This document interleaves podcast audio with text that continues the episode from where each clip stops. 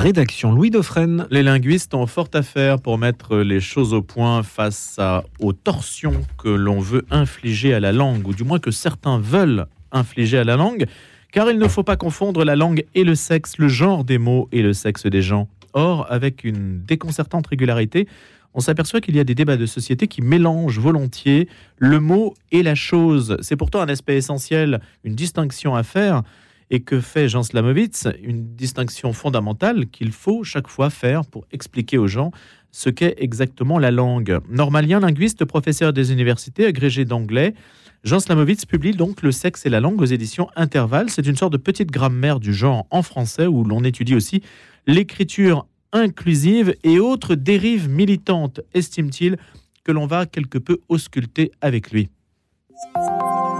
Bonjour Jean Slamovix. Bonjour. Alors il ne faut pas confondre le mot et la chose, la langue et le sexe, le genre des mots et le sexe des gens. C'est une mise au point que vous faites au fil d'une réflexion qui s'appelle Le sexe et la langue, petite grammaire du genre en français, où l'on étudie écriture inclusive et autres dérives militantes. En l'espèce, on est dans la confusion la plus totale. La grammaire de la langue française, aujourd'hui, est l'objet d'interprétations plus ou moins délirantes euh, du militantisme qui, effectivement, euh, confond euh, les signes de la langue et les personnes au point de croire que féminin et masculin appliqué à des mots, c'est la même chose qu'appliqué à des personnes. C'est une proposition euh, à peu près aussi délirante que de dire que dans la notation musicale, quand on dit euh, une blanche vaut deux noirs, ça serait euh, une, une assertion politique. À part des militants qui veulent à tout prix pratiquer ce que j'appelle le décret interprétatif, eh bien, personne n'a cette interprétation de la réalité grammaticale. Donc, au fond, c'est un non-sujet. Quand vous êtes-vous aperçu qu'il y avait un sujet? Bah Précisément, euh, et c'est vraiment le moteur de ma démarche, quand je constate qu'il y a une revendication politique et idéologique là où ça n'a pas lieu d'être, moi j'ai voulu rectifier ça, parce que, pas justement en prenant une, posture idéologique, mais une, posture tout simplement euh, euh, scientifique, descriptive, qu'est-ce que c'est le genre en langue? Ça n'est certainement pas ça. D'ailleurs, le mot genre est un terme plutôt scolaire. On parle de classe nominale en linguistique, c'est-à-dire tous les fonctionnements d'accords qui régissent des classes de mots. Et les langues connaissent une diversité d'organisation qui n'a rien à voir avec la réalité euh, euh, ontologique, la réalité existentielle des personnes. Euh, il y a des langues qui ont 16 genres et, ce ne sont pas des classifications réalistes. Et évidemment, quand on a trois genres, quand on a un neutre et que Das Mädchen c'est un neutre, ça ne veut pas dire qu'on ne voit pas la jeune fille en allemand? que la jeune fille n'est pas un neutre. Donc confondre les formes euh, avec la signification éventuelle de ces formes, c'est un problème méthodologique euh, de base. Euh, et d'ailleurs, le bon sens ne s'y trompe pas. Personne n'avait cette interprétation jusqu'à ce qu'elle soit véhiculée par l'ambiance idéologique. Mais alors, quand on dit la première ministre ou la préfète, qu'est-ce que vous dites? Vous dites c'est une torsion infligée à la langue. Quand on dit celles et ceux, c'est un abus. Qu'est-ce que vous dites, Jean oh, il, y a, tout un, il y a tout un continuum de pratiques. Alors, et, souvent, effectivement, s'accroche aux questions un peu protocolaires, euh, qui ne sont pas l'usage discursif de la langue normale, puisque c'est justement quelque chose qui fait l'objet d'une euh, d'une conscience. Vous savez, la langue, on n'a pas, heureusement, conscience de ce qu'elle est. Euh, de la même façon qu'on n'a pas conscience de son anatomie quand on bouge le petit doigt, on ne, suit pas le, tout ce qui se passe à, l'intérieur de, de, nous pour, le, pour produire un mouvement. Eh bien, la langue, c'est pareil, de, façon tout à fait procédurale. On parle sans avoir besoin d'avoir conscience de ce qu'on fait. Dans les questions protocolaires, savoir comment on s'adresse à quelqu'un, là, il y a un usage social auquel il faut se conformer euh, et qui relève plutôt d'une décision. Donc c'est un cas très particulier. Oui, mais enfin, les médias se font très largement l'écho de ces évolutions. Donc il y a bien un choix. Absolument, et ça porte euh, effectivement sur euh, ce qui est le plus saillant, je dirais, euh, notamment la féminisation, avec tous les guillemets qu'il faut mettre, des, des, noms de métiers, parce que là encore, on n'a pas besoin des mots pour que les personnes exercent les fonctions. Donc il s'agit vraiment d'une question euh, marketing, d'une question de, présentation. Euh, et évidemment, euh, il y a une évolution, non pas de la, langue d'abord, mais des professions. Il faut bien d'abord que les professions soient exercées par des femmes pour... mais bon, c'est pas la réalité de la langue. Encore une fois. Oui, mais vous contestez cette évolution-là ou vous dites non, c'est naturel, par exemple, euh, qu'on dise euh, bah, les mots que j'ai employés à, l'instant même. la professeure, ils sont, par tous. alors, ben justement, il y, en a qui vont revendiquer de mettre professeur E ou professeuse ou etc. Alors que l'article suffit à marquer le féminin et que si je dis que je suis professeur, il n'y a aucune marque de rien du tout puisque c'est article 0 devant professeur. Donc c'est ni féminin ni masculin. Bon, euh, Mais vous êtes pour dire que le masculin est aussi le neutre? Ça dépend ce qu'on entend par neutre. Pour reprendre les, exemples que vous avez donnés, en réalité, euh, il y a beaucoup d'emplois qui, sont, euh, qui sont effectivement neutres. Quand on dit on, va nommer un nouveau directeur, on ne sait pas qui c'est. Une fois que la personne est nommée, ça peut être une directrice. Mais quand on a un emploi justement qui est indéterminé, il n'y a pas lieu d'utiliser le masculin, le féminin, même s'il existe. Donc c'est pas juste une question de féminisation, c'est qu'il y a des emplois effectivement masculins, féminins, disons indéterminés, et qu'il euh, se trouve que la forme indéterminée est aussi euh, la forme du masculin. Mais là encore, masculin, féminin, c'est de l'anthropomorphisme. Hein. les signes ne sont pas des personnes, mais ils peuvent servir à y renvoyer. C'est pour ça que dire une personne ou un individu, voilà, c'est pas le même genre, mais les deux sont indéterminés du point de vue de la réalité du sexe. Et euh, le, genre est beaucoup plus compliqué que ce que les militants euh, veulent euh, le, dire, et surtout ils veulent donner une interprétation symbolique à cette complexité en la simplifiant et en l'axiologisant, lui donnant une valeur, et donc en dénonçant évidemment euh, euh, une espèce de complot masculiniste derrière euh, la langue. C'est ça, l'idée c'est qu'il faut déconstruire la langue parce qu'elle est la source, ou en tout cas le reflet d'une oppression masculine. Voilà, c'est un postulat. Et ça, vous dites c'est absurde, vous dites ça n'a pas de fondement Parce que euh, alors déjà, parce que quelle que soit l'organisation de la langue, on retrouve ce raisonnement chez les, chez les militants. Vous avez des langues dans lesquelles euh, homme, femme et framboise, c'est le même genre. Bon, est-ce que ça dit quelque chose de l'organisation du monde ou de la culture? Non. On accepte assez peu l'aléatoire dans la langue, hein, qu'il y a des, choses qui relèvent, encore une fois, des formes, des formes des signes. Que euh, on se serve justement de ces signes pour parler du réel, c'est une chose, mais vouloir en, tirer des conclusions, méthodologiquement, c'est pas possible en linguistique d'avoir comme ça des interprétations sociales et surtout pas de la causalité. La langue n'a pas été créée par euh, un club de gars qui seraient réunis autour d'une bière pour dire et nous, on va, on va prendre l'impersonnel, hein, on va dire que il pleut, c'est, pour les gars. Euh, bon, ça veut rien dire. Il n'y a pas de privilège grammatical, il n'y a absolument pas d'oppression grammaticale. C'est, c'est une vue de l'esprit. La langue est une virtualité, un système de structure et de possibilités qui n'existe nulle part. Concrètement, ce dont il est question quand on parle d'influence du langage, c'est du discours, c'est-à-dire la manipulation de la langue. En fait, ce qui nous intéresse c'est ça, d'une certaine façon. Et eh oui, ce militantisme, en s'attaquant aux structures de la langue, fait fausse route. Il euh, n'y a pas de sexisme dans la grammaire. C'est dommage de vouloir à tout prix en trouver là où il n'y en a pas. Il y a du sexisme dans un discours. Et ce discours ne dépend pas des formes. Comme je le dis euh, tout le temps, on peut être aussi bien euh, féministe que machiste en français. On peut être juif ou antisémite en français. On peut, être, on peut tout faire avec une langue. C'est le propre des langues, justement, c'est de pouvoir être l'expression de quantité de points de vue. Donc dire que les structures de la langue sont responsables de quelque chose, c'est tout simplement impossible sur le plan du fonctionnement euh, du langage et des langues. Alors, toutefois, en 1671, Grammairien, jésuite de son état, esprit brillant et influent, le père Dominique Bourg écrit les entretiens d'Ariste et d'Eugène. Et on trouve dans cet ouvrage ce propos hein, sur la langue du roi. Il n'y a personne dans le royaume qui sache le François comme le roi le sait. Bon, ça, une fois que c'est dit, d'accord.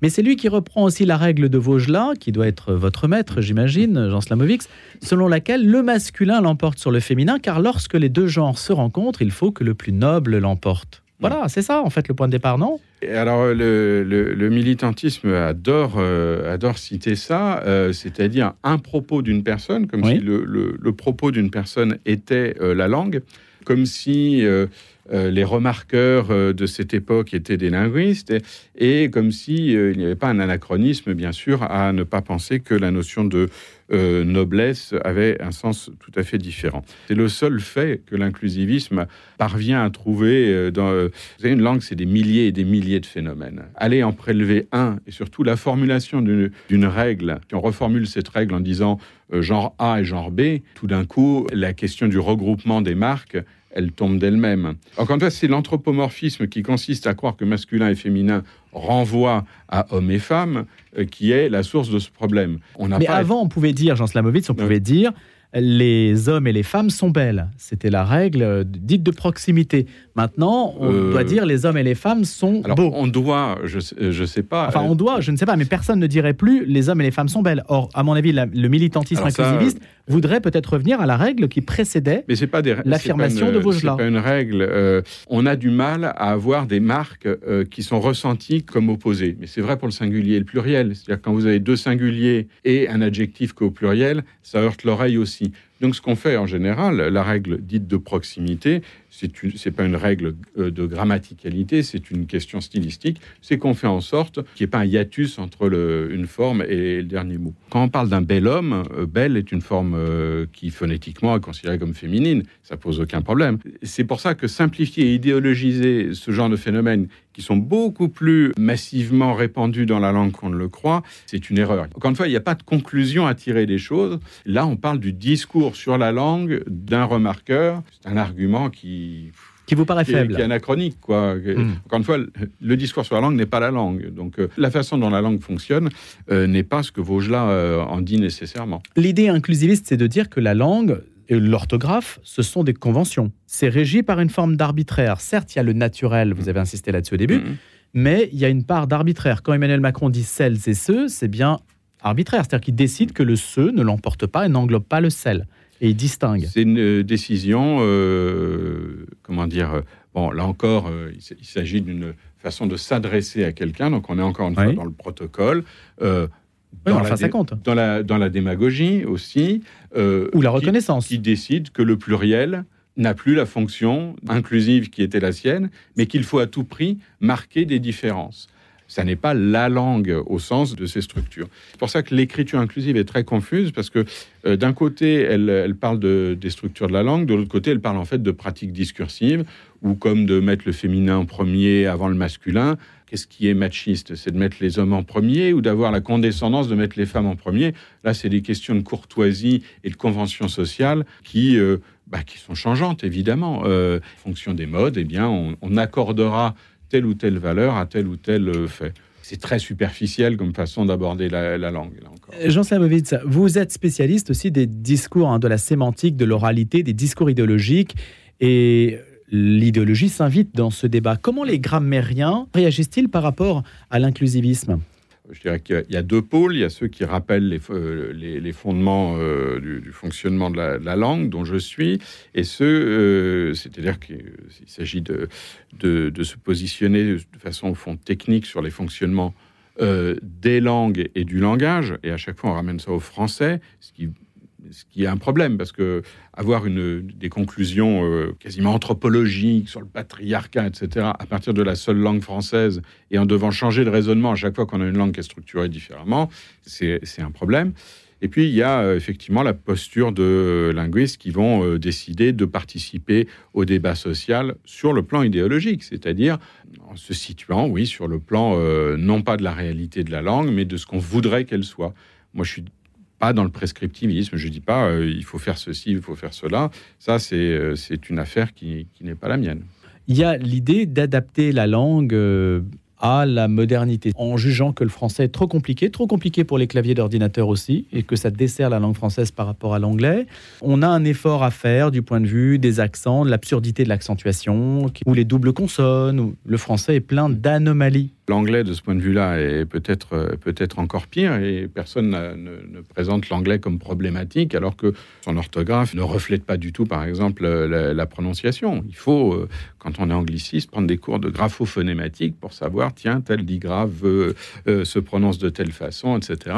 La difficulté objective d'une langue, je n'y crois pas vraiment, d'autant que ça ne posait aucun problème à personne euh, jusqu'à présent. Là encore, euh, le discours politique euh, et la planification politique, ça n'est pas la langue. D'ailleurs, souvent, on, va avoir une décision politique, puis dans la réalité, la pratique, l'usage, c'est autre chose. Là encore, le prescriptivisme, à part à la marge sur des questions pratiques, par exemple euh, de, de standardisation orthographique, ça a en général peu d'effet. Aujourd'hui, ce qui se passe, c'est pas tellement des questions techniques, euh, effectivement, Oui. sur une double consonne ou, ou l'accent circonflexe ou des, des choses comme ça.